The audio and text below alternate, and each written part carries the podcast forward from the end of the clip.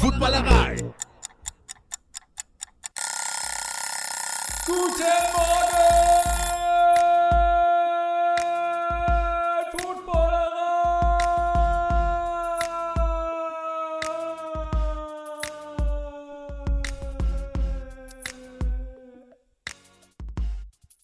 Good morning. Ähm.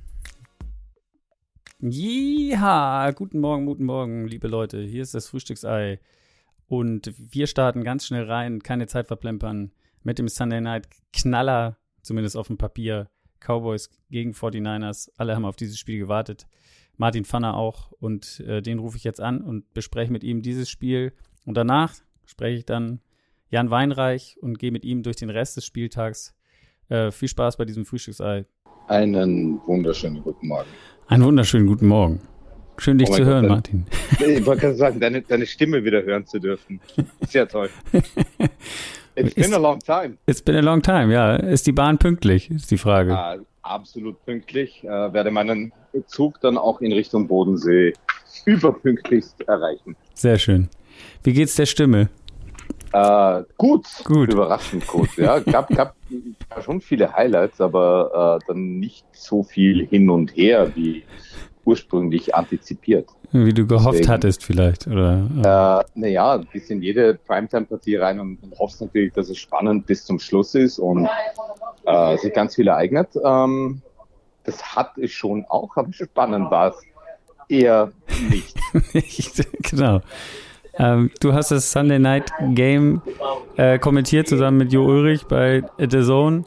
Ähm, ja, du hast es eben gesagt, wir haben lange nicht gesprochen. Wir haben ja unser, ich glaube, darauf müssen wir jetzt gar nicht so groß eingehen, auf unser, auf unser schönes Gewinnspiel. Tippspiel. Das, das lassen wir noch mal erstmal mal gucken, bis sich da ein paar Punkte angesammelt haben später in der Saison, bevor wir das wieder hervorholen. Ich wollte dir nur sagen, es haben immerhin und das fand ich gar nicht schlecht bei dem Aufwand, den man dafür betreiben muss. Haben 30 Leute haben mitgemacht. Das habe ich dir, glaube ich, noch gar Nice. nicht gesagt. Ja, die sich hingesetzt Cool. haben und diese 20 Fragen ausgefüllt haben. Und ähm, genau, das wird ein lustiges Auswerten am Ende des Tages, wer dann mit uns essen gehen darf. Oder ja, ähm, und ich bin gespannt Aber, darauf. aber ja. prinzipiell mal Mad Props an, an diese 30 Menschen, die sich wirklich die Mühe gemacht haben, das auch durchzudenken und die vielleicht auch desperat genug sind, sich zu denken, ach, mit dem Pfanner und dem Kaiser äh, essen gehen, das ist lohnenswert, ja. Ja. Äh, äh, eigentlich, eigentlich sollten wir die, die, die Leute alle kennenlernen, einfach um so demografisch irgendwie rauszufinden, wa- wa- was sind das für, äh, für, für, für hoffentlich positiv Verrückte. Genau.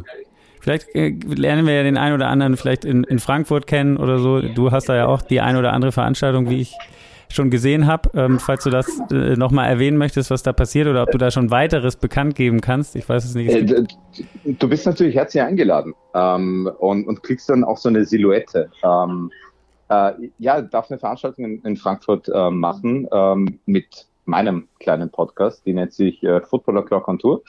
Ähm, werde dort ähm, vor Fans, mit Fans, für Fans eine kleine äh, Show abhalten dürfen. Ähm, in Wahrheit ist eine Aufzeichnung eines Podcasts. Ähm, der Dauergast meines Podcasts wird dort äh, gastieren mit Bernhard Zeikowitz. Das ist der österreichische Tight in Diensten der Arizona Cardinals. Der ist dort auf der Practice Squad. Und äh, ab morgen, Dienstag, äh, werden Woche für Woche neue Gäste äh, vorgestellt. Darf jetzt schon ankündigen, die werden es in sich haben. Es ähm, wird auch international werden. Oha. Und äh, aus österreichischer Sicht, was in Deutschland jetzt nicht ganz so schwierig ist. Ähm, und ähm, ja, freue mich einfach, ähm, das Ganze auch äh, gemeinsam mit der German Bird Gang machen zu dürfen, dem größten Fanclub der Arizona Cardinals.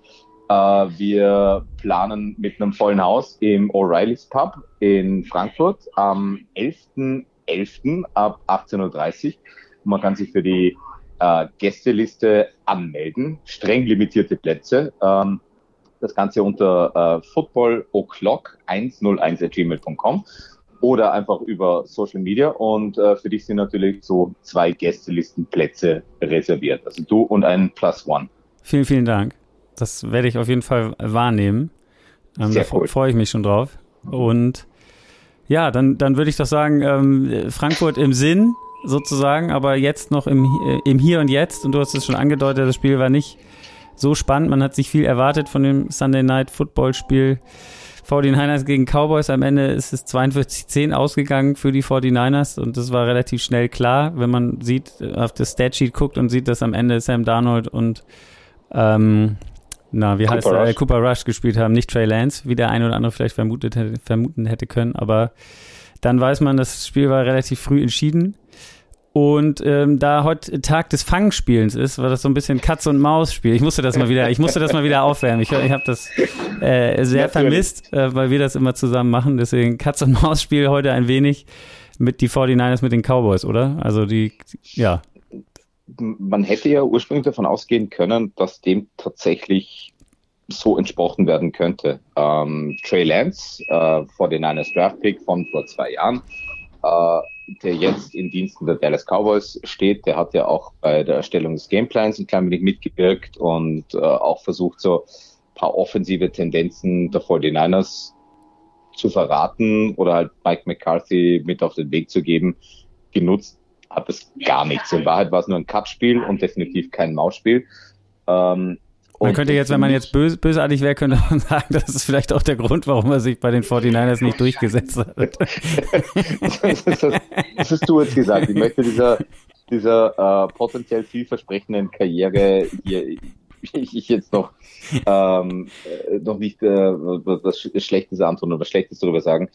Für mich war es eine extreme Machtdemonstration. Ich glaube, das wäre auch so das Wort, mit dem ich es zusammenfassen würde. Und, und du gehst natürlich in die Partie und entwirfst Blaupausen für beide Seiten. Was könnte am Ende zum, zum Sieg führen? Und für mich war halt irgendwie so das Schlüsselmatchup zu sehen, was kann die Dallas Defense gegen diese Offense auch ausrichten? Inwieweit ist halt Micah Parsons dieser Disruptor, den wir die ersten vier Wochen sehen durften, ähm, der Marcus Lawrence und Co., ähm, und, und wie verhält sich auch diese Secondary im ersten wirklichen Test ohne Trevon Diggs? Und auf, auf diesem Test sind gefühlt alle Antworten, die Dallas irgendwie hatte, negativ ausgefallen. Und es kommt natürlich noch dicker. Und das ist jetzt vielleicht ein Spoiler-Alert für, für viele, die die Partien noch nicht gesehen haben oder die Highlights noch nicht gesehen haben. Aber es gab mehrere Verletzungen. Eine von Leighton Van ja. eine von der Ron Bland, ja. eine äh, Jaron Curse ist mal ähm, länger am Feld liegen geblieben, ähm, Donovan Wilson. Und die, die Dallas Defense ist stacked. Ist unfassbar viel Talent vorhanden, aber nimmt Trevon Diggs und diese vier Spieler weg. Und dann erklärt sich auch, wie auf einmal 42 Punkte am Scoreboard stehen können. Und natürlich, dass die 49ers das überragend exekutiert haben bei ihrem offensiven Gameplan. Und die Defense hat im Gegensatz zu den Cowboys, und da sind wir wieder bei den Verletzungen, einen Playmaker, mindestens einen Playmaker auf jedem Level. Und wer für mich heute die Unterschiedsspieler waren, tatsächlich die Difference Maker, ähm, waren, waren Fred Warner und Drake Greenlaw. Dieses Linebacker-Duo sucht in der NFL seinesgleichen. Und was die vorexerziert haben, was das für unfassbare Ballhawks sind und was die auch für Näschen, für die Plays haben, einfach in den Highlights sich vielleicht zu Gemüte führen oder vielleicht auch tatsächlich im Real Life und genießen. Nur diesen beiden zuzusehen, das ist echt, das ist Football in, in defensiver Perfektion. Ja, man muss Superlative bemühen, aber ich glaube, das darf man auch, wenn eine Mannschaft das 14. Regular Season Spiel in Serie gewonnen hat und noch einen Sieg vom Franchise-Rekord entfernt ist. Auf jeden Fall. Ähm, was ich auch, wenn, wenn du jetzt noch nicht erwähnt hast, was ich aber auch cool fand, ich hatte mir, äh, ich hatte mir so natürlich ein, ein paar, na, wie soll ich sagen, Fragen zurechtgelegt oder Überlegungen, was, was bringt uns dieses Spiel? Ähm, Brock Purdy, äh, ja, hat noch kein Regular Season Spiel verloren, wird aber trotzdem immer noch oder oft von vielen gesehen, so als ja, aber wenn es dann drauf ankommt, der ist noch nicht das, was er, was, was man denkt, was er ist, oder, oder der ist nicht so gut und, und so weiter und so fort. Ich fand gut, dass äh, überraschend sozusagen noch am Anfang dieses Spiels, da stand es, glaube ich, gerade, nee, da stand es noch nicht mal, da gab es noch gar keinen Score, da hat Jo Ulrich schon gesagt, für ihn ist Brock Purdy legit und auf jeden Fall ein richtig, richtig, richtig guter Quarterback. Und ich fand, das hat, hat man heute dann, wenn man sich jetzt anguckt, seine Touchdowns und so weiter und so fort und was er gemacht hat, ähm, kann man das, glaube ich, langsam auch äh, so als Statement hinstellen, oder? Ohne Wenn und Aber mit einem kleinen Sternchen. Ich möchte mir diese San Francisco Offense kommende Woche gegen die Browns Defense ja. noch einmal ansehen. Legit ist er definitiv. Ich glaube, jetzt geht es nur noch um die, die Frage, wie legit und vor allem auch irgendwann festzulegen, ich glaube, der, der Floor der, der San Francisco 49ers Offense, der ist relativ klar ersichtlich. Das Kyle Shanahan mit äh, Gameplans, Scheming und halt einfach äh, funky Formations und Motions das Optimum rausholt, das ist klar. Und jetzt geht es noch darum, wie, wie viel Unterschied als Einzelperson kann ein Brock Purdy noch machen und einfach nur rauszufinden, wo das Ceiling ist. Ja. Ich glaube, es ist sehr hoch und ich habe das äh, dieser Tage schon mit, mit einem Freund besprochen, was an Talent Evaluation und, und Departments in der NFL gerade rotieren muss. Da bist du eine riesige Organisation, eine Multimilliarden-Dollar-Unternehmung, zahlst Dutzende Scouts, Area Scouts, Regional Scouts, Pro Scouts und dergleichen und hast bis zu siebenmal die Chance, dir einen Brock Purdy zu sichern. San Francisco tut es und alle würden ihn, würde regedraftet werden, wahrscheinlich, wenn nicht an der Eins, dann auf jeden Fall sehr hoch in der ersten Runde nehmen. Einfach ob das gezeigt und wieso jemand durchrutschen kann, ist einerseits die Schönheit der NFL ja. und dann andererseits auch der blanke Wahnsinn. Also legit, definitiv. Wie legit, wie viel Wachstumspotenzial da noch vorhanden ist, ich glaube, da wird auch dann das Spiel gegen Cleveland Aufschluss geben. Genau. Das gucken wir uns dann nächste Woche an. Lass uns einmal kurz durchgehen. Das, wie gesagt, das war nicht wirklich spannend. 7-0 Purdy auf Kittel. Kittel heute, äh, das war sein erster Touchdown von am Ende, Ende dreien. Dann hatte. Bei drei Catches. Bei drei Catches auch, genau, ja. Also sehr effektiv. Dann ähm, gab es den ersten Fumble oder ein, den Auftritt von einem deiner Spieler, die defensiven Spieler, die du eben angesprochen hast, Fred Warner, der Tony Pollard das Ding äh, ja aus der Armbeuge schlägt und ähm, ja, so den, den, den 49ers da den ersten defensiven Turnover aufs Board bringt. Dann hat aber auch äh, gleich im Gegenzug, da dachte man, okay, wir haben jetzt mal gesehen, 14-0 gleich vielleicht, aber dann hat es etwas passiert, was, ich glaube, du hast es gesagt, seit fast fünf Jahren nicht passiert ist, dass McCaffrey gefummelt hat. Ähm, genau. An der Zwei-Yard-Linie, sehr ungewöhnlich, aber da gab es dann nochmal einen Turnover für die Cowboys, die dann aber daraus nichts machen konnten und dann mit einem, ja, wie habt ihr es am Ende genannt? War es ein Reverse, Reverse Flea Flicker oder äh, was haben die 49ers ausgepackt, um das 14-0 wieder Purdy auf Kittel äh, aufs Scoreboard zu bringen? Genau, es war ein Reverse und dann eben der Flea Flicker ja. und aus dem Play heraus äh, der Touchdown Pass auf George Kittle und das fliegt mittlerweile auch über die Social Media äh, Kanäle Spiegelbild zu dem, was sich äh, ein klein wenig früher am Spieltag schon ereignet hatte bei den Detroit Lions, wo äh, Goff auf Sam Laporta einen ganz ähnlichen Touchdown-Pass ähm, geworfen hatte. Und das kommt nicht von ungefähr der Sterne und Ben Johnson ähm, nicht cut from the same cloth, äh, also wirklich aus demselben Kleidungsstück dann, dann rausgeschnitten und, und deswegen so ähnlich sind. Ähm, aber zwei der, der ganz tollen Offensive Minds einfach sind. Und äh, ja, das dann irgendwie binnen zwölf Stunden oder binnen neun Stunden zweimal zu sehen auf, auf fast idente Art und Weise und dass es dann auch zweimal zum Erfolg führt, das ist schon sehr, sehr spannend. Das heißt, wenn du das sagst, du guckst dir dann, also an so einem Tag, wo du Sunday Night Football hast, wie viel schaust du dann von den Spielen vorher? Alles? Äh, so, viel, äh, so viel es geht. okay, ähm, okay. Es, es, war dieser, ähm, äh, oder am vergangenen Sonntag, muss man ja heute Montag schon ja. sagen, äh, spannend, weil es nur der Sunday Night Football Einsatz war. Manchmal ist es dann doch so, dass es gepaart auch mit einem Endzone Einsatz ist. Dann sieht man bei der Anreise vielleicht nicht ganz so viel, äh, spätestens dann, wenn man am Faltrad sitzt. Ähm, und äh, irgendwie zwischen Zug und, und der Sohn dann irgendwie diese äh, Distanz zurücklegen muss. Ähm, aber heute konnte man das London-Spiel einigermaßen in Ruhe ansehen und ähm, bin dann um 19.45 Uhr von daheim losgefahren mit dem Rad zum Zug, mit dem Zug zum anderen Zug, mit dem Zug zum Münchner Bahnhof und äh, konnte so es denn, ja, hört sich kompliziert an, ist es wahrscheinlich auch, aber ich glaube, wenn man, wenn man grün reisen will, dann, dann muss man bereit sein, das in Kauf zu nehmen. Ähm, und äh, habe tatsächlich verhältnismäßig viel gesehen für einen Sonntag. Und dieses Sam Laporta Play war halt extrem cool, abgesehen davon, dass der Megastart zu seiner oder in seine Rookie- äh, und NFL-Karriere auch hat.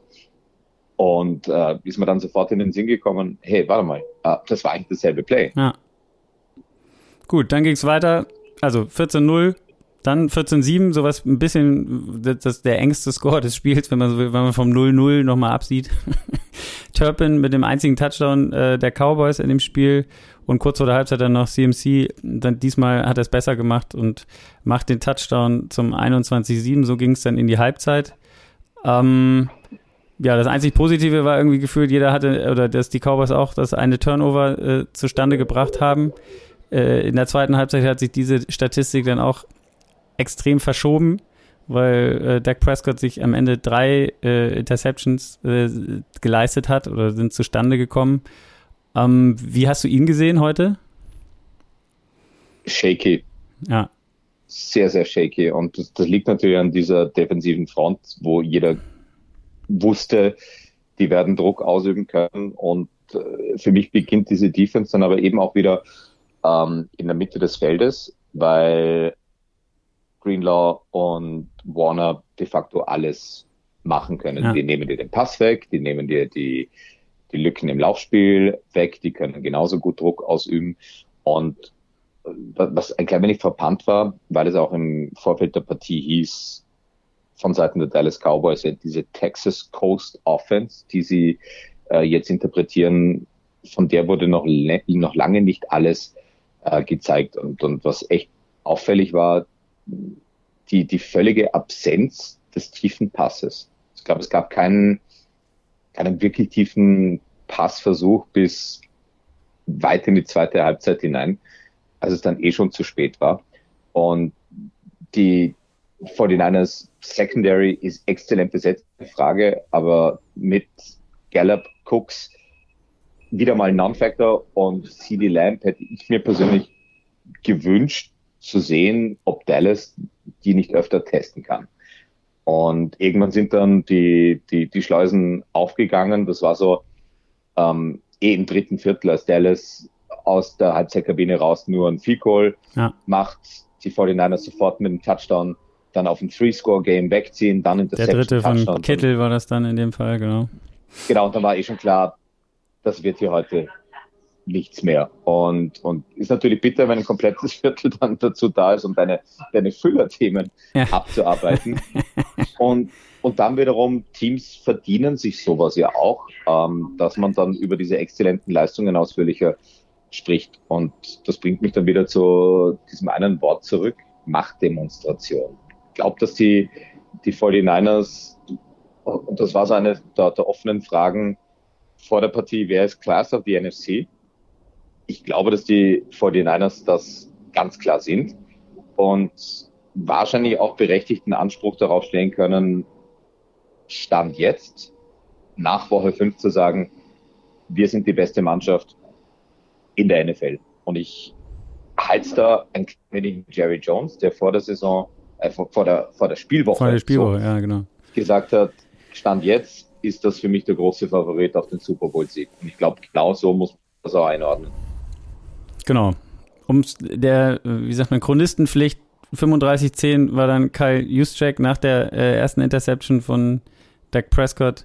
Dann gab es die zweite Interception, dann kam das 42-10 von Jordan Mason, 26 Yard Pass von Purdy, dann gab es noch eine Interception von Prescott und dann war, äh, ja, dann kam, wurde aus, durchgewechselt auf beiden Seiten, könnte man sagen. Und wie du schon gerade gesagt hast, dann war das Spiel eigentlich durch. Ähm, wenn ich dich noch fragen darf, du, äh, ja, ich weiß nicht, wie weit du es noch hast bis zum Hauptbahnhof. Ähm, wie viele Minuten? Vier Stationen. Vier Stationen, dann schaffen wir doch ganz schnell noch. Äh, ich, ich, eine, eine Frage, ähm, was war für dich, wenn du, du hast ja die anderen Spiele gesehen, was war die, wie könnte man das formulieren, die schlimmste Niederlage des Tages? Also ich habe mir jetzt, jetzt äh, in der Konsequenz oder im, in dem, was man von dem Team gesehen hat. Also ich habe jetzt mir Cowboys, Ravens, Bills, Broncos oder Patriots mal so dahingelegt. Was, äh, ja, hast du eine, eine Meinung dazu? Ich glaube, die Art und Weise, wie es vergeigt worden ist und wie sehr diese Niederlage sie im Laufe der Saison noch kosten könnte, muss man die Ravens bei den Steelers nennen. Einerseits Erzrivale. Jetzt haben die Broncos und die Jets und die Patriots und die, die Saints ja keine große Rivalität. Aber Baltimore, Pittsburgh, ja. das ist real. Dann verlierst du in Pittsburgh. Dann verlierst du, nachdem du so lange die Führung innehattest, dann verlierst du auf diese dämliche Art und Weise in der Division, wo am Ende jeder Sieg wichtig sein wird, in einer Conference, wo jeder Sieg wichtig sein wird. Und es würde mich wundern, wenn Baltimore am Ende vielleicht dieser eine Sieg dann auf die Divisionskrone fehlt oder dieser eine Sieg dann den Tiebreaker ausmachen könnte in irgendeinem Wildcard-Rennen oder diese eine Niederlage und, und deswegen werden die sich auf der, der Rückfahrt, wahrscheinlich dem Rückflug von äh, Eastern Pennsylvania selbst gegeißelt haben. Müssen. Müssen. So zu verlieren, nie gut. Und dann mit all den Dingen, die, die ich genannt habe, noch weniger gut. Ja, also wie gesagt, die haben ja, also, also gefühlt haben die Steelers bis auf fünf Minuten am Ende keine Offensive zustande gebracht in dem ganzen Spiel. Nichts auf die Kette bekommen. und dann kommt der eine Drive, der irgendwie immer kommt, oder das ist das, was sie können, äh, ein Drive äh, pro Spiel. Und wenn die, die Defense dann die Ravens so in Schach hält, beziehungsweise die, die ein oder eine Interception noch einstreut oder den Lamar nochmal fummelt, dann, dann kannst du halt so ein Spiel gewinnen. Um, ähm, was ich auch interessant finde, ist, warum, also er hat lustigerweise in der AFC North, also gegen Cleveland und gegen ähm, Cincinnati, hat er sehr, sehr positive Statistiken, nur gegen die Steelers nicht. Dabei hat er auch gegen die Steelers, also es scheint irgendwie, ich meine, klar, Ravens Steelers ist was Besonderes, das kannst du auch, können die Steelers fünf Niederlagen in Serie kassieren, wenn das Spiel kommt, sind sie irgendwie da und es ist auf jeden Fall zu 100 Prozent ein enges Spiel. Und, ähm, aber es ist schon interessant zu sehen, dass, dass sich ich weiß nicht, ob es an, an Lamar liegt oder ob die Steelers in irgendeiner Art und Weise das Spiel von ihm ganz gut matchen. Ähm, aber dass der da so Probleme hat oder dass die Ravens da solche Probleme haben, gerade auch in den letzten Jahren, ist immer interessant, finde ich. Ich glaube, das ist tatsächlich so diese, diese Rivalry. Ja. Aspekt. Das zwischen Pittsburgh und, und den Ravens und das kannst du über die letzten eineinhalb Jahrzehnte wirklich durchdeklinieren, das ist for real. Und jeder Athlet dort bekommt dann von Teamleadern eingeimpft, für dieses Spiel müssen wir voll da sein. Und da gibt es äh, dann kein Play vielleicht mal aussetzen, sondern tatsächlich diesen, diesen, diesen klischeehaften Kampf um jeden äh, Zentimeter gab. Wir haben es heute bei äh, der Übertragung angesprochen mit Eagles und Dallas. Auch, auch das ist eine, eine Rivalität, ja. die geht, die geht aufs, aufs Blut und egal wie schlecht die beiden Mannschaften da sind oder dastehen, ähm, da versucht jeder, dem jeweils anderen ein Beinchen zu stellen. Und ich glaube, das macht, also für mich ist Baltimore Pittsburgh über die letzten 20 Jahre gesehen die beste Rivalität in der NFL. Gut, zum Abschluss muss ich dich noch eine, muss ich dir noch eine Frage stellen. Ein Team, was in dieser Serie äh, oder in dieser Aufzählung von mir eben dabei war, waren die Patriots. Was machen wir mit den Patriots? Äh, 72-3 in den letzten beiden Spielen. Bill Belichick hat nach dem Spiel in der Pressekonferenz gesagt, es muss einen Neustart geben oder wir werden einen kompletten Neustart machen. Was das genau bedeutet, hat er dann nicht weiter ausgeführt, wie wir Bill Belichick kennen. Aber das ist ja, ist wirklich, also wenn man in den letzten Jahren schon gesagt hat, uh, äh, uh, äh, aber ja, also äh, die liegen so tief unten am Boden wie gefühlt noch nie, oder? Also, es ist tatsächlich peinlich, die Patriots so nicht wiederzuerkennen. Und wir haben während der Übertragung von Sunday Night Football auf der Zone auch die, die Frage eines Users bekommen, ob es noch tiefer geht. Wahrscheinlich eh, wenn sich diese peinlichen Niederlagen noch öfter aneinanderreihen sollten. Aber ähm, im Endeffekt gibt es sicher auch Lösungsvorschläge. Ich Lösungsvorschlag 1 ist komplett den Deckel drauf machen, Head Coach, kompletten Staff entlassen und wirklich Neuanfang wagen oder zumindest mal versuchen, bei diesem verdienten Coach, bei dieser Leistung der letzten 20 Jahre, sechs Super Bowls noch eine Engel zu bringen, zumindest zu versuchen, Dinge zu reparieren, die nicht gut waren. Und ich glaube, dass es für Belichick nicht gut war, die Personalverantwortung und das Head Coaching in Personalunion überzuhaben. glaube, dass ein Auftrennen gut tun würde, gerade nach den fehlgeleiteten Drafts der letzten Jahre, gerade nach der Einkaufspolitik der Free Agency der letzten Jahre, die nicht wirklich gut war, auch was die Talent Evaluation anbelangt. Die große Frage ist, lässt er sich das wegnehmen? Und wenn ja, wie reagiert er darauf? Dass da sehr schnell was schwelen kann oder generelle Unzufriedenheit auf verschiedenen Ebenen dann vorhanden ist, schwierig. Im Endeffekt wird es so sein und, und die Patriots sind eine classy Organisation und die Patriots sind auch sehr darauf bedacht und das sah man jetzt auch wieder mit, mit Tom Brady und Spieltag 1 und das Zurückbringen von ihm nach New England, damit er sich von den Fans auch entsprechend verabschieden kann. They wanna do right by you. Das haben sie bei Brady gemacht und ich bin mir 1000 Prozent sicher, dass sie das auch mit Belichick machen möchten. Die Frage ist nur, wie weit können und dürfen die Patriots gehen? Wie viel lässt Bill Belichick mit sich machen? Ich denke, dass die nächsten paar Wochen ähm, sehr viel Ausschluss darüber geben werden und glaube, dass ein erster vernünftiger Schritt wäre zu sagen, weißt du was, bitte coach unser Team weiter, Du hast dort unwiderruflich große Verdienste und große Kenntnisse, aber bitte die Talent Evaluation und den Draft und die Free Agency legen wir jetzt als Organisation in andere Hände. Ja. Da ist die NFL natürlich auch super geil, weil jetzt am nächsten Wochenende spielen die Patriots gegen Las Vegas, Josh McDaniels gegen Bill Belichick. Ein Krisen Einmal darfst du raten, wer, wer das Spiel für die NFL Endzone auf der Zone kommentieren darf. Und ich freue freu mich sehr darauf. ja, das wird auf jeden Fall großartig werden. Das wird äh, die ganze Woche wahrscheinlich rauf und runter gespielt werden. Das, die zwei Krisenteams gegeneinander und. Vor allem, wir wissen noch, wie, wie, wie die letzte Partie zwischen diesen beiden Mannschaften an diesem Ort entschieden worden ist. Durch diese furchtbare Entscheidung, den Ball dann halt irgendwie rückwärts zu geben und äh, die, die äh, Raiders holt sich den Ball und ich glaube Chandler Jones, äh, derjenige, der dann den Game-Winning Touchdown erzielt hat. ah, stimmt, ja, merkt, das war ja dieses verrückte Play. Ja, ja, ja. Genau, wo man auch wieder merkt, NFL, not for long. Chandler Jones mittlerweile hoffentlich in einer Nervenheilklinik oder dergleichen. Und äh, ja, beide Mannschaften, die noch schlechter dastehen als letztes Jahr zu diesem Zeitpunkt ohnehin schon. Ja. Gut, dann wünsche ich dir jetzt schon mal viel Spaß am nächsten Sonntag, auf jeden Fall. Ähm, den, den werde ich definitiv haben, glaube ich mir. Sehr schön. Dann ähm, vielen Dank, dass du heute die Zeit gefunden hast und ich glaube, du bist jetzt bald am Hauptbahnhof sein oder, oder exakt jetzt. Ja, irgendwie zeigt perfekt. Das ist ja, das ist, das ist eine, ja, eine S-Bahn-Länge besser kann man sich äh, nicht wünschen. Und sollten wir uns vor Frankfurt nicht mehr hören, ja. dann sehen wir uns, sehen in, wir Frankfurt. uns in Frankfurt. Genau, so, so cool. nämlich. So nämlich. Drauf. Ja, auf jeden Alles Fall. Klar. Danke cool. für komm, das Gespräch wie immer und bis bald. Komm gut nach Hause. Bis dann. Danke dir. Bis Ciao. dann. Ciao. Hallo? Na? So.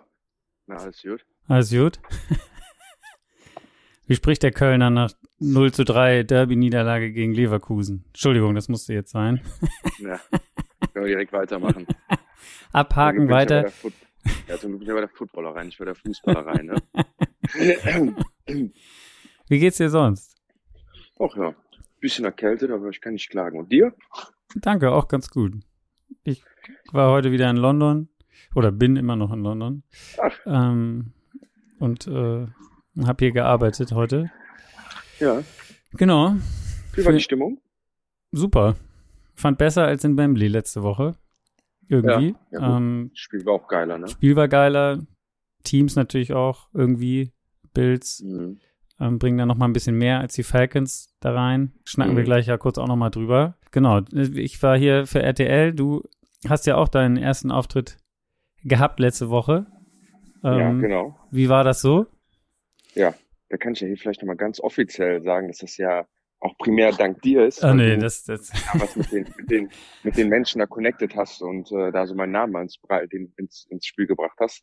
Da nochmal vielleicht auch hier nochmal offiziell danke, dass die alle wissen, was du für ein Gönner bist. äh, äh, nee, vielen Dank wirklich nochmal. Ja, genau. Ich war letzte, letzte Woche Community Host, das erste Mal. Bin aber für RTL auch im Einsatz als Experte, ähm, zum Beispiel beim Sideline Magazin oder auch auf NTV ähm, und werde auch noch bei dem ein oder anderen äh, Live-Spiel dann jetzt auch dabei sein, das kommentieren entweder als Experte oder als Community Host. Ähm, und meine Rolle da ist vor allem bei RTL Plus, ähm, ich sag mal, uns auf die sportlich, sportlich auf die anderen Plätze zu schauen. Das ist so, was ich da mache. ich finde das sehr geil und es freut mich sehr, dass es äh, das hört jetzt so an, als hätte ich, könnte ich hier diese Fäden ziehen. Also so weit ist es dann noch nicht, aber ähm, mich freut es auf jeden Fall, dass du da untergekommen bist. Und ähm, Die haben, die haben halt den Kutsche für die Qualität und mich fürs Aussehen, für die Position. ja, genau. So, so könnte man das auch sagen. Gut. Ja. Ähm, ja. Wie, du hast heute mehr, wir haben, oder ich habe mehrere äh, Nachrichten von dir gelesen. Wir haben ja so eine Footballerei, da gibt es so eine Town Hall Gruppe, wo, glaube ich, alle aus der Footballerei drin sind. Und da hast du nur geschrieben, ich war heute bei jedem Game entertained. Ähm, Ja, also- gefühlt. Also das war ein geiler Spieltag, oder? Absolut. Vor allem, ich würde würd mal sagen, ein ganz komischer Spieltag so ein bisschen. Also ich wenn ich jetzt mal so drüber nachdenke, äh, klar, die Giants haben jetzt richtig auf den Sack bekommen, äh, aber auch das war mit den Big Plays einfach so absurd, wie die Dolphins das Spiel zu Spielzug hinbekommen. Dann wie die Ravens verlieren, also das ist also keine Ahnung, wie die Ravens das Ding verlieren können. Äh, weißt du, wenn ihr, wir haben ja Red Zone geguckt und wenn du Red Zone guckst, dann dann plätschern ja manche Spiele so vor sich hin und äh, irgendwann haben der Valentin und ich drauf geguckt und so gesagt, Alter, das, ja, das ist doch voll unlogisch. Was passiert denn da gerade so, hä? So viel liegen lassen. Äh, die, die Patriots gehen unter mit einem, ich glaube, 34-0. Was- Ja, wir gehen gleich noch durch alle Spiele. Du musst Ja, gar nicht jetzt, aber ja, nee, nee, das, ist, eine das, Frage das hab, ist wie, Ja, Ja. du, du, also man, man, du wolltest nur eigentlich, man hat gemerkt, wie der Spieltag hatte es auf jeden Fall in sich. Ich, ich würde sagen, wir fangen einfach mal mit den späteren Spielen an, also die jetzt gerade erst zu Ende gegangen ist, da ist die Erinnerung vielleicht noch ein bisschen frischer. mhm. Ähm, hast du ein Spiel, also lass uns doch hier Bengals, Cardinals gleich anfangen. Jo. Beide 1 und 3. Die Bengals schlagen die Cardinals 34-20. Ähm, war das jetzt so ein Spiel, wo du sagst, okay, Burrow hat, hat unter der Woche gesagt, er fühlt sich so gut wie noch nie, also scheint, oder was heißt noch nie, so, so gut wie in dieser Saison noch nie mit seiner Mhm. Verletzung. Hast du das im Spiel gesehen? Also sind, äh, haben Ja. die Bengals einen Schritt mehr in die Richtung gemacht, wie wir sie kennen? Ja, absolut. Also das, ich hatte das auch beim zum Valentin gesagt. Das war zwar eine Situation, wo der gesackt wurde, ähm, aber das scrambled der raus, äh, wird fast gesackt, duckt ab, läuft wieder raus und wird dann ein, zwei Sekunden später gesackt. Da habe ich gesagt, ey, der sieht wieder aus wie vorher. Und äh, ich glaube, zwei Touchdowns, die er auf Jamar Chase dann auch geworfen hat, waren dann ja auch wieder so Extended Plays. Ne? Und ich glaube, das ist das, was man von Joe Burrow ja kennt. Nicht nur aus der Pocket gut werfen, sondern auch die, die Fähigkeit zu haben, den Ball lang zu halten, Jamar Chase zu finden, Plays auch so lang zu extenden, wie es braucht. Und ich glaube, wenn die Bengals sich das hätten ausmalen können, wie sie heute wieder das Spiel gewinnen wollen, dann hätten sie es so gemacht, nämlich mit einem starken Joe Burrow, der auch Hits einstecken kann, der Plays extended und dann mit seinem Nummer 1 Right Receiver, der heute eine Rekordperformance hingelegt hat. Genau, du hast es angesprochen, Jamal Chase heute 15 Receptions bei 19 Targets für 192 Yards und drei Touchdowns. Äh, das ist auf jeden Fall ein Ausrufezeichen. Ich glaube, er war letzte Woche schon äh, besser oder, oder hatte, glaube ich, einen Topwert für die Saison. Jetzt hat er noch einen draufgesetzt. Also der ist auf jeden Fall back im Game. Ähm, Tyler Boyd, Trenton Irwin sind die, die zweiten meisten Receiver gewesen. Wer ein bisschen raus ist, ist natürlich Higgins, der ja auch verletzt ist, aber scheint irgendwie heute kein Problem gewesen zu sein für das zumindest das Angriffsspiel von Cincinnati. Ja, es ist ja bei den Bengals, das halt paradox ist es nicht, würde ich sagen, aber letztes Jahr hat man ja auch gesehen, wenn Higgins nicht spielt, dann spielt Chase trotzdem. Wenn Chase aber nicht spielt, dann spielt Higgins etwas besser, aber die, die in der Gesamtleistung sind sie nicht so gut. Und wenn Higgins und Chase beide zusammenspielen, dann spielt Tyler Boyd am besten. Also so ein bisschen brauchen die sich alle gegenseitig, nur Jamar Chase, der braucht niemand anderes. Also der kann auch alleine auf den Platz gehen Ja. und hat seine 150, 160 Yards. Und ich glaube, das haben wir dann heute wieder gesehen, wie besonders der ist. Ähm, die Plays, die er gemacht hat, äh, ja, wieder einfach, ja, diese fantastische, ähm, dieses fantastische Verhältnis, diese, die, das fantastische Duo zwischen ihm und Joe Burrow, das ist heute nochmal ganz klar durchgekommen. Ich glaube, das kann dann auch jedem Bengal-Fan Mut geben für die nächsten, äh, was haben wir noch, zwölf Spiele. Kann das sein, dass sich die Earpods wieder verbunden haben? Nee, ne? Nein. Okay. Weil irgendwie, manchmal kommt so ein komisches Rauschen irgendwie, aber. Ja, das ist, ich sitze an der Bushaltestelle. Ah, du bist sorry. draußen noch unterwegs. Okay, alles klar. Ja, ja, du kommst ich bin- gerade ich vom. Gucken. Ja, okay, okay. Genau. okay. wie lange Ja, musst du noch warten auf den Nachtbus? Oder wie, wie, wie fahren Ich die? habe ich hab einfach nur hingestellt, weil es da, äh, weil ich mich da hinsetzen konnte. Ah, Jetzt okay. stehe ich, ich bin jetzt weggegangen. Nee, alles gut. Sorry. Nee, nee, easy, easy. Ähm, genau, also die, die Bengals, äh, ja, einen Schritt zurück in die Normalität. Die Cardinals fallen auf 1 und 4. Am Ende ist das ja so ein bisschen das, was, was alle erwartet haben von denen in der Saison, zumindest sagen wir mal, was den Rekord angeht. Haben sich aber wieder lange gewehrt, eigentlich vernünftig, oder? Ja, ich finde, ich glaube, die Cardinals überraschen, überraschen viele dieses Jahr. ähm, wie die weil die Art und Weise, wie sie verlieren, halt ganz anders ist. Also sie sind ja in den Games drinne, sie ja. scoren, ähm, sie haben den Quarterback, der absolut solide spielt, der den Ball nicht äh, an den Gegner abgibt. Ähm, sie haben ein starkes Running Game mit James Conner, heute auch der Backup, ich habe den Namen nicht äh, im Kopf, aber. Die Mercado. Genau, auch, auch unfassbar stark gelaufen. Ähm, ich ich glaube auch die Cardinals ähm, sind dann im, gehen da gerade einen ganz guten Weg. Ich hätte es auch nicht erwartet. Ähm, ich hatte dann auch heute den Gedanken, wenn ich das mal mit den Giants vergleiche, die ja auch eins und vier stehen, ähm, und ich sehe, wie die Giants die Spiele spielen und verlieren und sehe, wie die Cardinals die Spiele spielen und verlieren, sind es halt Welten dazwischen. Auf der einen Seite haben wir eine Mannschaft, die irgendwie Willen zeigt, die auch Stiche setzen kann, die auch mitspielt. Und auf der anderen Seite haben wir eine Mannschaft, die ja schon fast resigniert. Ich glaube, so sind dann auch mal so ein 1 und 4 Rekord, kann mal ganz anders auch interpretiert werden. Ja. Gut, ziehen wir weiter. Ein weiteres Spiel des Abends, Eagles, die 4 und 0 Eagles gegen die 2 und 2 Rams. Am Ende 23 14 für die Eagles. Ähm, hart umkämpftes Spiel irgendwie, obwohl, also zur Halbzeit 17-14, ähm, obwohl wenn man auf die reinen Zahlen dieses Spiels guckt, ähm, hätte man, müsste man eigentlich denken, die Eagles hätten das Ding viel leichter gewinnen können, sagen wir es mal so. Irgendwie 28 First Downs gegen 17, 454 Yards zu 249 Yards. Ähm, also und Time of Possession vor allen Dingen 37 Minuten oder fast 38 Minuten gegen 22 Minuten. Ähm, das war auf der einen Seite irgendwie dominant von den Eagles, aber dann am Ende irgendwie, also in der Red Zone, fehlte so ein bisschen der, der Punch, oder? Ja, also ich, ich glaube bei den, bei den Eagles, dass die spielen so ein bisschen Oldschool Football mit diesem Run Game, mit dem Time of Possession, aber im, im neu modernen Style, so ne, neuer Mode. Ähm, vor allem Jalen Hurts heute selber als Läufer unfassbar stark gewesen. Also was der für First Downs geholt hat beim dritten und lang, ähm, auch beim zweiten und lang, bei dem Double Cheat Push, den sie immer wieder machen, ja. ähm, da merkt man schon, dass er vielleicht jetzt auf dem Stat Sheet, auch wenn er Passing mäßig ein richtig gutes Spiel gemacht Passing hat. war richtig gut wieder, also so wie letzte ja. Woche, ne? Also er ist jetzt irgendwie in den ersten Der Wochen war es ja, war es nicht so. Der Pick war blöd, klar, aber ähm, wieder über 300 Yards und ja. 72 gelaufen, wie du gerade gesagt hast. Also da ist er auch Top Runner der der Eagles gewesen. Ja, und, und ich glaube, da, da sieht man schon, ne, der, der, der Move die Sticks, die holen First Downs. Und da ist ja gerade schon der Hauptgrund für. Ähm, der Pick war da ein bisschen blöd, aber zum Spiel generell war es in der ersten Halbzeit so mit das geilste, die geilste Halbzeit, die ich dieses Jahr gesehen habe, ne? weil man hat halt einfach so gemerkt, beide Teams waren heiß, vor allem die Rams mit dem Comeback von Cooper Cup. Matthew Stafford, der eine überragende Saison spielt, der auch ähm, da noch stark rausgekommen ist. Die Offenses haben den Ball bewegt, haben es aber jetzt nicht einfach äh, gemacht bekommen. Sie mussten ja schon dann hart arbeiten, mussten auch ja. vierte Versuche konverten. Am Ende setzen sich die Eagles dann, glaube ich, einfach durch, weil sie halt noch immer einen bärenstarken Kader haben, vor allem auf der Defense Line. Ähm, Jalen Carter da teilweise wieder durchgekommen. Sweat, ähm, das, das, das ist dann schon mal ein anderes Level, wo die Rams ja dann, ich glaube, nochmal so ihre Nachwehen haben vom Super Bowl, dass sie halt ihre Offense Line noch nicht so stark aufgebaut haben, dass sie da mithalten können. Ja. Jalen Carter, du hast gerade gesagt, wieder zwei Sacks. Also der ist auf jeden Fall ein guter Rookie, ähm, könnte man sagen. Ein, ein, krasser Unterschied auf jeden Fall auch das Laufspiel. Ne? Also wenn, wenn, ich meine, die Los Angeles kriegt da 54 Yards zusammen und ähm, bei den bei Philadelphia sind es 159. Ähm, da, ja, da fehlt dann vielleicht auch ein Element im Moment bei den Rams, weil sie keinen wirklichen Top Running Back haben vielleicht. Ja, ich glaube, am Running Back liegt es nicht. Es ist die O-Line.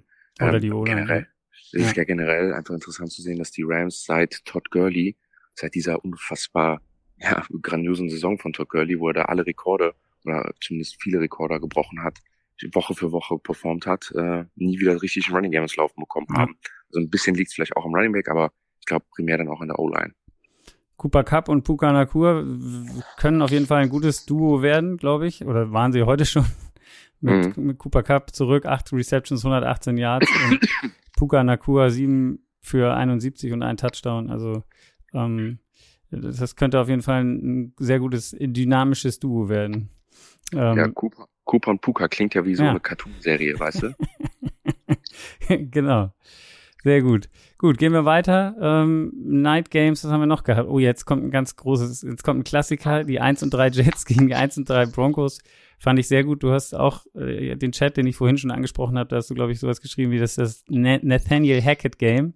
Ja. Und am Ende gewinnen die Jets das Ding 31-21. Das heißt, äh, Sean Payton muss, ja, muss sich, glaube ich, ziemlich, äh, würde, glaube ich, am liebsten im Boden versinken heute nach dem Spiel mit der Ja. Vorleistung oder mit der Vorgeschichte in der Offseason, oder? Also ich, ich, ich sag mal so, für was sind wir NFL-Fans, Flo? Wir sind Fans für die Spektakel, für die, für die Szenen. Wir spielen gern Fantasy-Football. Wir gucken uns gern den Sport auf, auf, auf hohem Niveau an. Ne? Wir gucken uns gern Patrick Mahomes und Josh Allen. Ich merke schon, wo du hin willst. Und wir lieben, wir lieben es, wenn es brennt, weil es gibt keine Liga der Welt, wo Storys so hochgeschaukelt werden, wo es so brennt wie in der Ja. NFL. Und äh, was da jetzt passiert ist bei denen, war ja so Match made in heaven, das ist einfach Gold. Ne? Und äh, ich glaube, das, das hatte ich äh, auch äh, bei uns im Podcast gesagt, die Jets haben ja wenig Gründe, sich noch zu motivieren dieses Jahr. Die sind, die wollten den Super Bowl gewinnen, die wollten oben mitspielen, Aaron Rodgers fällt raus. Jetzt wird das schwierig, aber für so ein Spiel, da wird sich, glaube ich, mal richtig, richtig motiviert, um einfach einem eins reinzudrücken. Und das haben sie ja dann heute auch. Russell Wilson hat zwar richtig gut gespielt, meiner Meinung nach, aber am Ende siehst du dann, dass die Defense, vor allem dann auch mit dem letzten Turnover und dem Touchdown, ähm, nochmal die, die Edge den Jets gegeben hat. Und Zach Wilson, na, will nicht sagen, dass er richtig gut spielt, aber spielt, spielt solide und, und ja, ist zumindest nicht der schlechteste Quarterback der Liga. nee, das nicht. Ähm, ja, das war auch so ein Spiel, was also wirklich lange so dahin stolperte, gefühlt. Irgendwie 8 zu 13 für die Broncos, da haben sie noch geführt zur Halbzeit. Die Broncos haben gestartet mit dem Fumble und am Ende das Spiel auch beendet mit dem Fumble. Das passte auch ganz gut.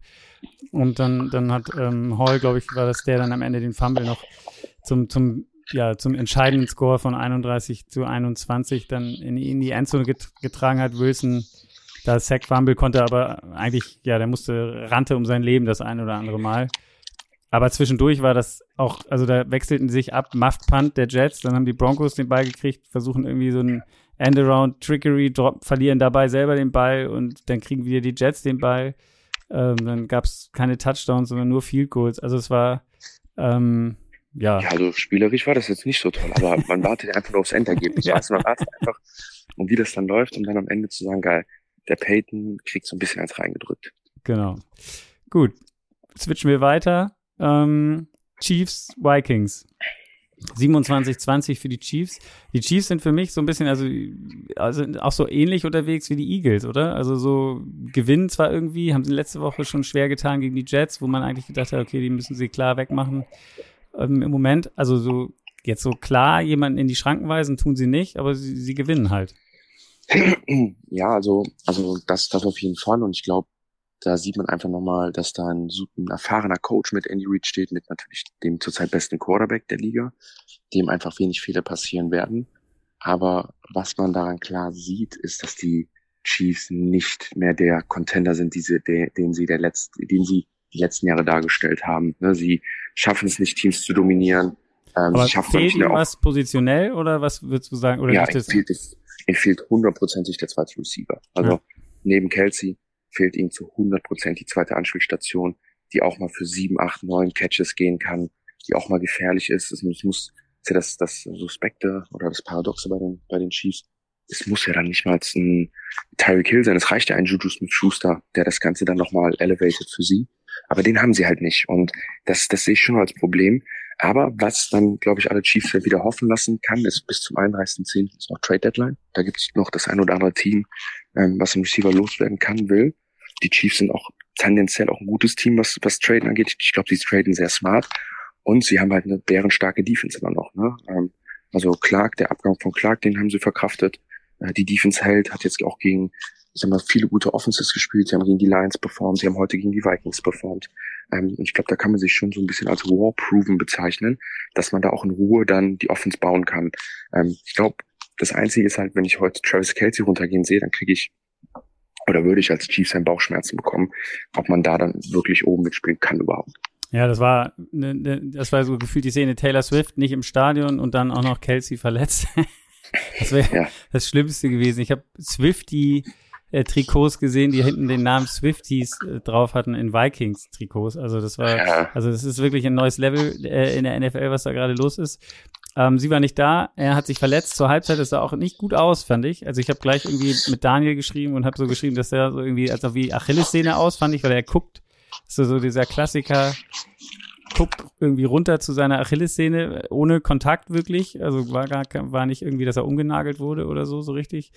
Mhm. Und man guckt, guckt da so hin und dann dachte ich, das ist ja oft dieses Phantom, dass du erst denkst, der tritt da hinten jemand rein, aber es war gar keiner da. Aber dann, ja, ist er reingehumpelt, kam dann wieder raus und hat dann später auch noch einen, einen Touchdown gefangen, wenn ich mich nicht irre.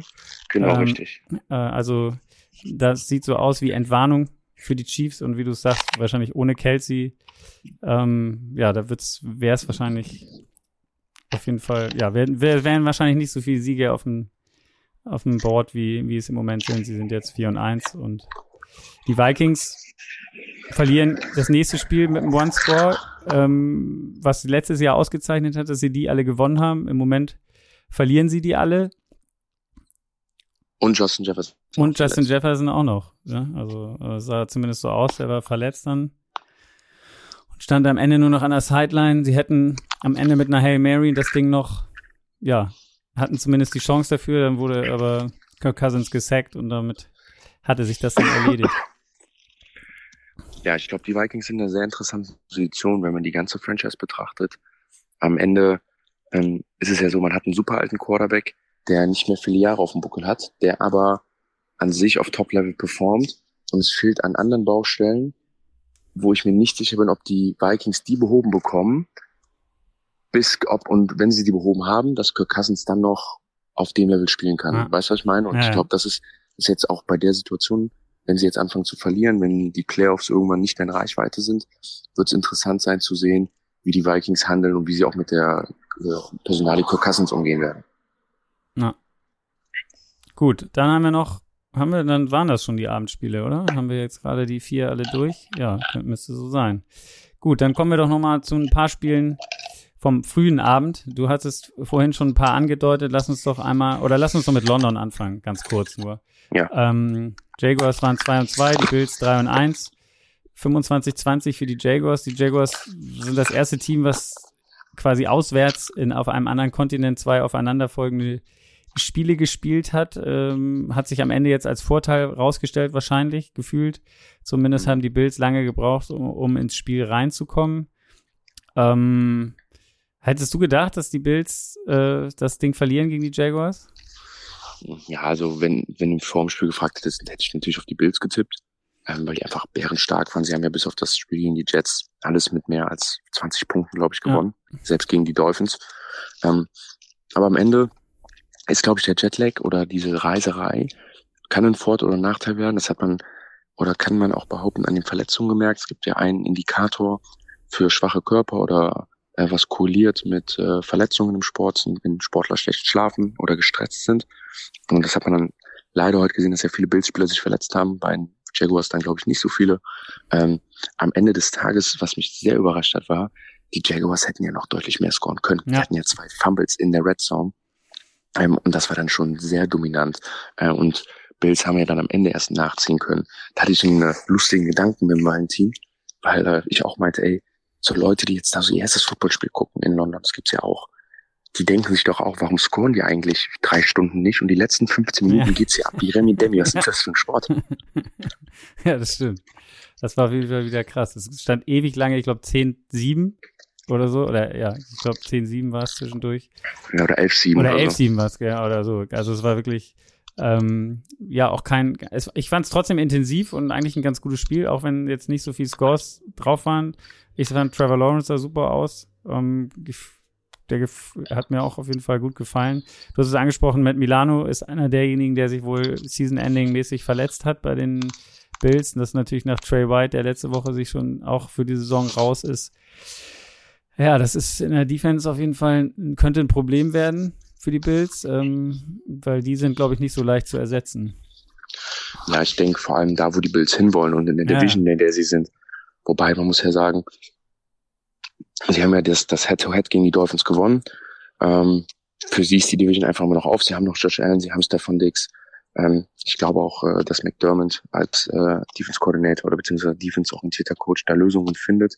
Ähm, aber am Ende geht's für die einfach wirklich nur darum, wie hoch können sie in der AFC den Seed haben ähm, und wo äh, können sie die können sie die Dolphins ausstechen und da tut das natürlich enorm weh, ne? weil äh, da brauchst du jeden Spieler in den Titan Games, um am Ende auch noch dann die Dinger zu gewinnen und äh, man sieht, dass ja die AFC ist so granatenstark, dann klauen die Jaguars mal souverän so einen Sieg in London.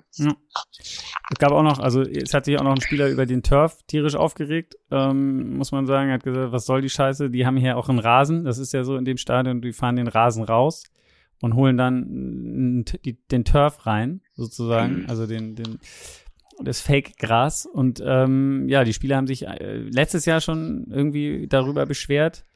Und äh, irgendwie ja auch unverständlich. Also es liegt wahrscheinlich am Ende daran, dass die den Rasen so bemalen natürlich mit den Endzonen und allem drum und dran. Und das ist wahrscheinlich auf dem Turf besser, als wenn sie dann Tottenham, dieses Fußballteam, was in dem Stadion spielt, dann keinen Bock, dass ihr Rasen so aussieht. Und dann fahren also sie den halt raus.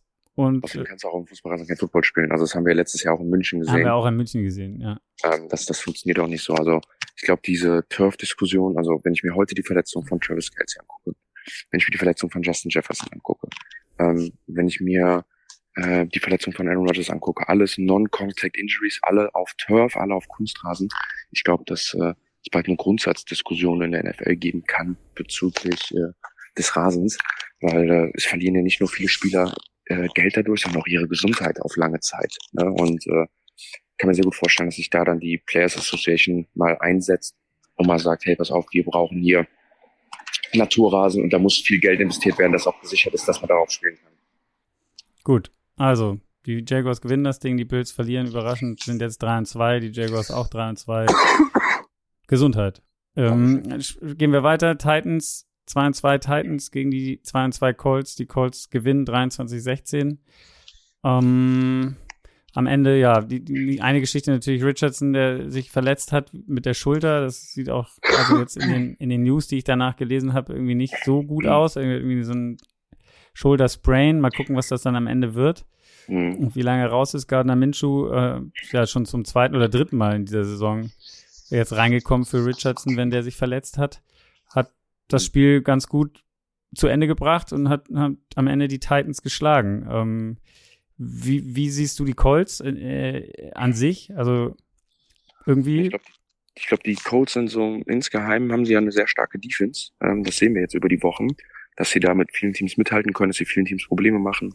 Angeführt von DeForest Buckner zum Beispiel, ähm, was ja viele nicht von ihnen erwartet haben, weil sie ja vor allem auf den äh, Defense Backfield äh, mit Leuten spielen, die äh, vor paar Jahren noch Free Agents waren oder sechs und siebten Runden Picks, ne, ähm, sind da eigentlich ziemlich dünn besetzt bisschen überraschend. Aber am Ende ist natürlich dieses ganze Projekt in den Indianapolis Colts lohnt sich nur, wenn Anthony Richardson spielt. Und es lohnt sich nur, wenn Anthony Richardson nach vorne kommt. Und er hat jetzt vier Spiele und von vier Spielen hat er drei nicht zu Ende spielen können und hat jetzt eine schlimme Verletzung. Und ja, ich glaube, wenn man über Spiel spricht, klar ist das ein Sieg und mit Gardner Minshew sind sie wahrscheinlich auch besser besetzt erstmal und gewinnen mehr Spiele. Aber was bringt es dir am Ende, wenn du in die Zukunft nicht, nicht baust. Und dafür hast du ja die Anthony Richardson geholt. Ja, noch zu erwähnen natürlich, Taylor, Jonathan Taylor war zurück in diesem Spiel, der einen neuen Vertrag unter der Woche äh, abgeschlossen hat mit den Colts. Da fragt man sich dann auch, am Ende für die Summe hätte es diesen ganzen Hackmack gebraucht, den es da in der Offseason gegeben hat, weil er hat jetzt nicht irgendwie so dermaßen abgecashed gefühlt. ähm, und ja, Zach Moss hat sich gedacht, der, der Running Back, der die, die, die Offense der Colts in den letzten Wochen getragen hat, so, ja, ist ja schön, dass du zurück bist, aber ich, ähm, ich bin hier der, im Moment der Frontrunner. Hatte, glaube ich, irgendwie Career Best 165 Yards und äh, zwei Touchdowns. Also, ähm, der, äh, ja, äh, möchte seinen Platz gerne behalten da, oder? ich glaube, das erklärt diese Running Back-Diskussion ziemlich gut. Ähm, das, das zeigt ja einfach auf, dass auch ein Running Back, der nicht, keine Ahnung, 10 Millionen im Jahr bekommt, auch für seine 150 Yards laufen kann. Ähm, und dass es da primär auch an der O-Line und am ganzen System liegt. Ich freue mich aber auf Jonathan Taylor, um ehrlich zu sein. Ja, genau. Gut. huschen, wir, huschen wir hier weiter. Die Titans, ja, am Ende brauchen wir, die spielen jetzt nächste Woche in London. Das schaue ich mir dann auch nochmal an. Ähm, Henry war diese Woche, nachdem man letzte Woche gedacht hat, jetzt ist der wieder der alte Henry. Ähm, diese Woche nicht 13 Carries für 43 Yards, glaube ich, sogar bei einem vierten und eins, die er sonst zu 99 Prozent oder erwartet von sich, dass er das schafft, hat er nicht geschafft an der, an der Colts 5 Yard Linie irgendwie kurz vor Schluss, was am Ende dann auch zur Nieder Niederlage beigetragen hat. Switchen wir ein Spiel weiter und jetzt, du hast es auch schon angesprochen, da bin ich jetzt mal auch auf deine Meinung gespannt. Ähm, die 2 und 2 Saints schlagen die 1 und 3 Patriots 34 zu 0. Das heißt, Die Patriots haben jetzt in den letzten zwei Spielen ein 72 zu 3, einen Score von 72 zu 3 hingelegt. Die Saints bis dahin, also beide Teams, keine guten Offenses gehabt eigentlich. Äh, die Saints, glaube ich, 25 schlechteste und die, die Patriots Nummer 30. Ähm, ja, die Patriots haben sich auf jeden Fall heute nicht verbessert, eher verschlechtert, was nee. das angeht. Mit, ich glaube, die haben im Schnitt 13,8 Punkte machen die, also nicht viel. Ähm, ja, nach letzter Woche hat ist schon viel am Köcheln gewesen, die Diskussion um Olle Bill. Äh, das wird sich jetzt noch einiges ver, ver, ver, wie sagt man, verstärken, würde ich sagen, oder? Also, also ich denke, die Diskussion wird sich auf jeden Fall verstärken. Ähm, ich denke trotzdem, Robert Kraft ist ja auch, wie er mit Brady umgegangen ist, hat er auch gesagt, Brady ist so lang Quarterback, wie er Quarterback sein will. Und ich glaube, so geht er auch mit Bill Belichick um. Der wird ziemlich dankbar sein, was Bill Belichick die letzten Jahre für ihn gemacht hat. Ähm, und da wird es keinen Rausschmiss geben. Aber ich glaube, wenn man sich das jetzt mal betrachtet, ähm, auch die Leute, mit denen Bill Belichick zusammenarbeitet, das sind ja immer wieder dieselben Personen. Es ist immer ein Bill O'Brien, es ist ein Matt Patricia, ähm, es ist ein Joe Judge.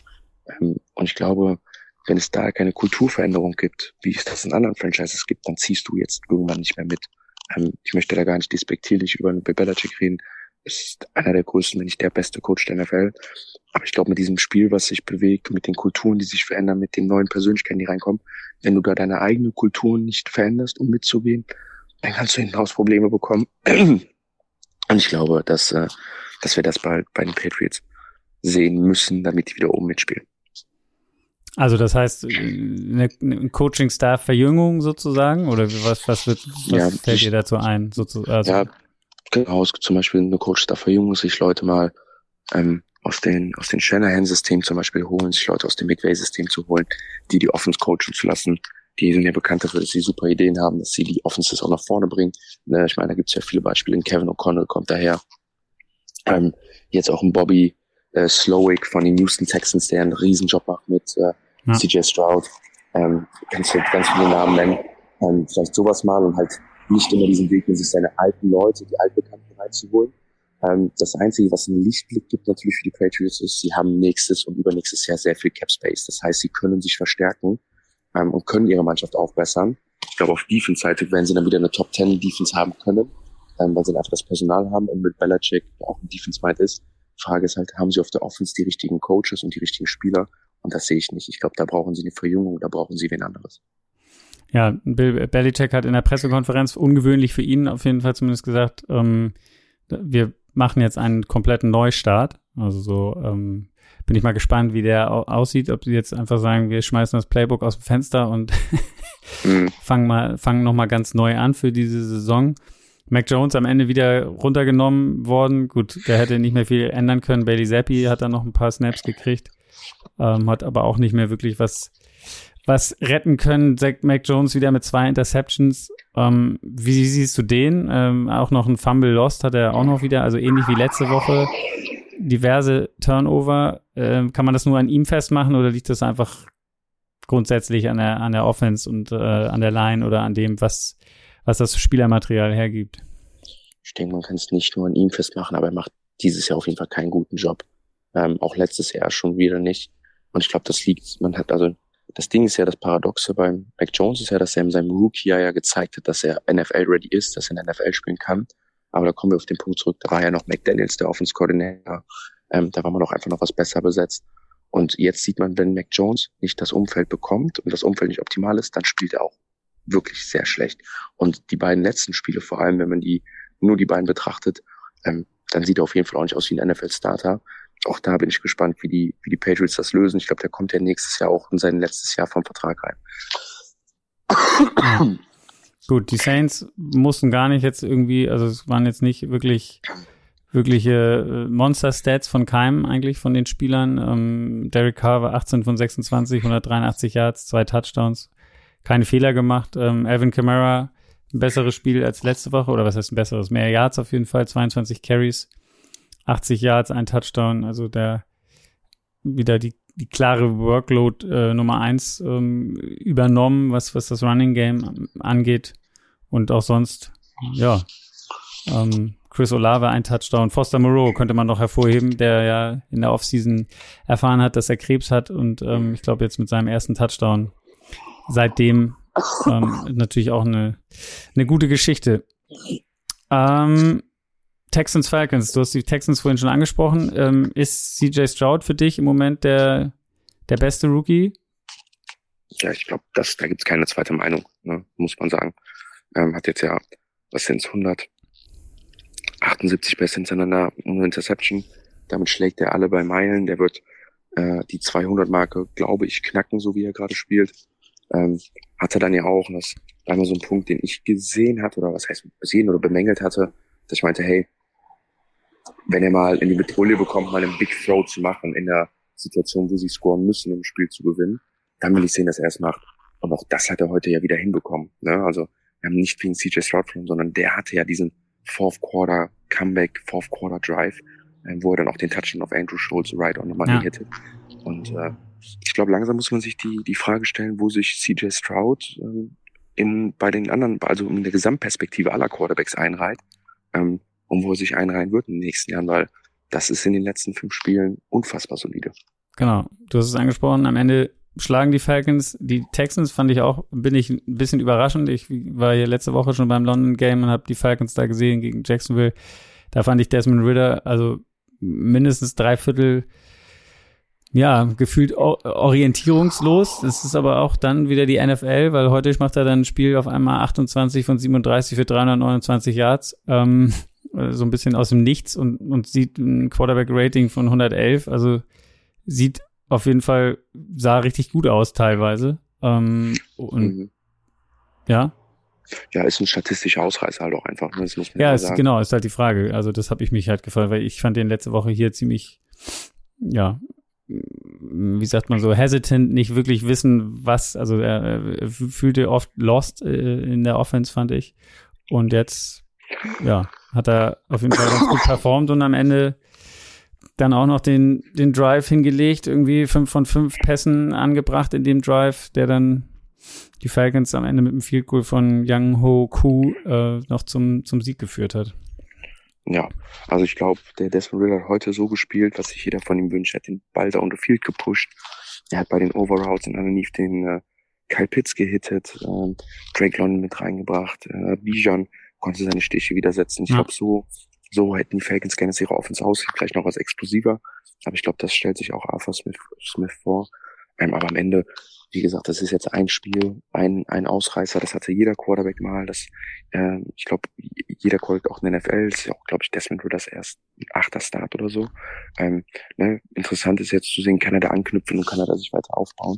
Es wird ja auch einen Grund geben, warum Arthur Smith auf ihn setzt und immer noch auf ihn setzt, obwohl er ja in der Vergangenheit nicht so stark gespielt hat. Ja, du hast Kyle Pitts angesprochen, der auch auf jeden Fall sein bestes Spiel in dieser Saison mit, mit sieben Receptions, 87 Yards. Ähm, das hatte er so noch nicht in dieser Saison. Ähm, okay, switchen wir weiter. Die Falcons, also 3 und 2, die Texans 2 und 3. Ähm, ja, die 0 und 4 Panthers, ich glaube, da muss man nicht viel sagen zu dem Spiel, verlieren relativ sehr deutlich gegen die Lions, äh, die jetzt 4 und 1 sind. Panthers 0 und 5 mit 24 zu 42.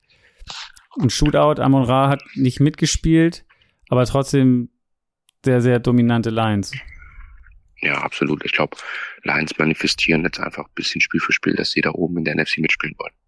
Ja, also das war ein, ein, ein sehr überzeugender Sieg. Die Panthers, ähm, ja, 0 und 5. Mal gucken, wie lange das noch geht mit der Losing Streak. Ähm, siehst du da, dass da sich trotzdem irgendwas verbessert oder ähm, es wird das eine lange Saison am Ende des Tages? Das wird eine verdammt lange Saison. Ich glaube, äh, die Panthers haben Probleme, die man nicht haben möchte. Ähm, auf offensiver Seite. Die haben äh, keine gute O-Line. Sie haben einen sehr jungen Quarterback, ähm, der gerade super viel unter Druck steht, der keinen Rhythmus findet. Sie haben keine Receiver, die Big Plays machen ähm, oder mal explosiv sein können oder auch mal äh, ein One-on-One gewinnen. Ich glaube, das wird eine sehr lange Saison für die Panthers und auch dieses Projekt Bryce Young wird ja langatmig für sie. Ja. Gut, ich kann es ja nicht ersparen. Am Ende des Tages müssen wir auch noch über die Giants reden. Die ja. 1 und 3 Giants zum Abschluss gegen die 3 und 1 Dolphins. Äh, die Dolphins setzen sich am Ende, ich glaube, äh, ja, 31-16 durch. Ähm, für dich ein, ja, wie sagt man so schön, ein überzeugender Rebound nach der Niederlage letzte Woche gegen die Bills oder eher ja. trotzdem noch durchwachsen? Also außer dass Tour zwei Picks geworfen hat ähm, und äh, die Dolphins generell drei Turnovers hatten, ähm, muss man sagen, war das dann der Kantersieg und der Aufbausieg, die man sich dann da, glaube ich, wünscht. Man hat Daniel Jones sechsmal gesackt, äh, Tyra Taylor übrigens auch noch einmal. Ähm, man hat Tyreek Hill wieder explosiv einbringen können, man hat äh, Chain einbringen können. ich glaube, genauso wollen die Dolphins dann am Ende spielen und konnten das dann wieder umsetzen. Das heißt ja sowieso, die Offense der Dolphins läuft ja, äh, läuft ja, läuft ja so oder so. Die Defense der Dolphins ähm, musste halt einfach heute performen, das hat sie gemacht, aber natürlich die Giants da ein sehr dankbarer Gegner. Ja, das ist erzählt. Also so ein bisschen wie so ein Wellenform. Also Tyreek Hill ist dieses Jahr erstes Spiel 215 Yards, mhm. zweites Spiel 40, drittes Spiel 157 Yards, zweit, viertes Spiel 58, jetzt wieder 181 Yards äh, und ein Touchdown auch. Äh, ist das nimmt er sich eine Auszeit oder ist, sind die Teams dazwischen irgendwie wissen die, wie man mit den mit den Dolphins umgehen muss? Ähm, nee, ich glaube, das ist eher, du musst dein Gift wählen. Ne? Ich glaube, äh, in, der Gesamtperspektive, ähm, schau dir dann mal an, wie viele Yards hatte dann Jalen Waddle, als Terry Hill nur 40 Yards hatte. Wie viele Yards hatte Jalen Waddle, als Terry Hill heute 170 Yards oder 150 Yards hatte. Ich glaube, das muss man sich dann in der Gesamtheit anschauen und nicht nur Terry Hill bewerten. Und da sind sie halt einfach ja immer gut.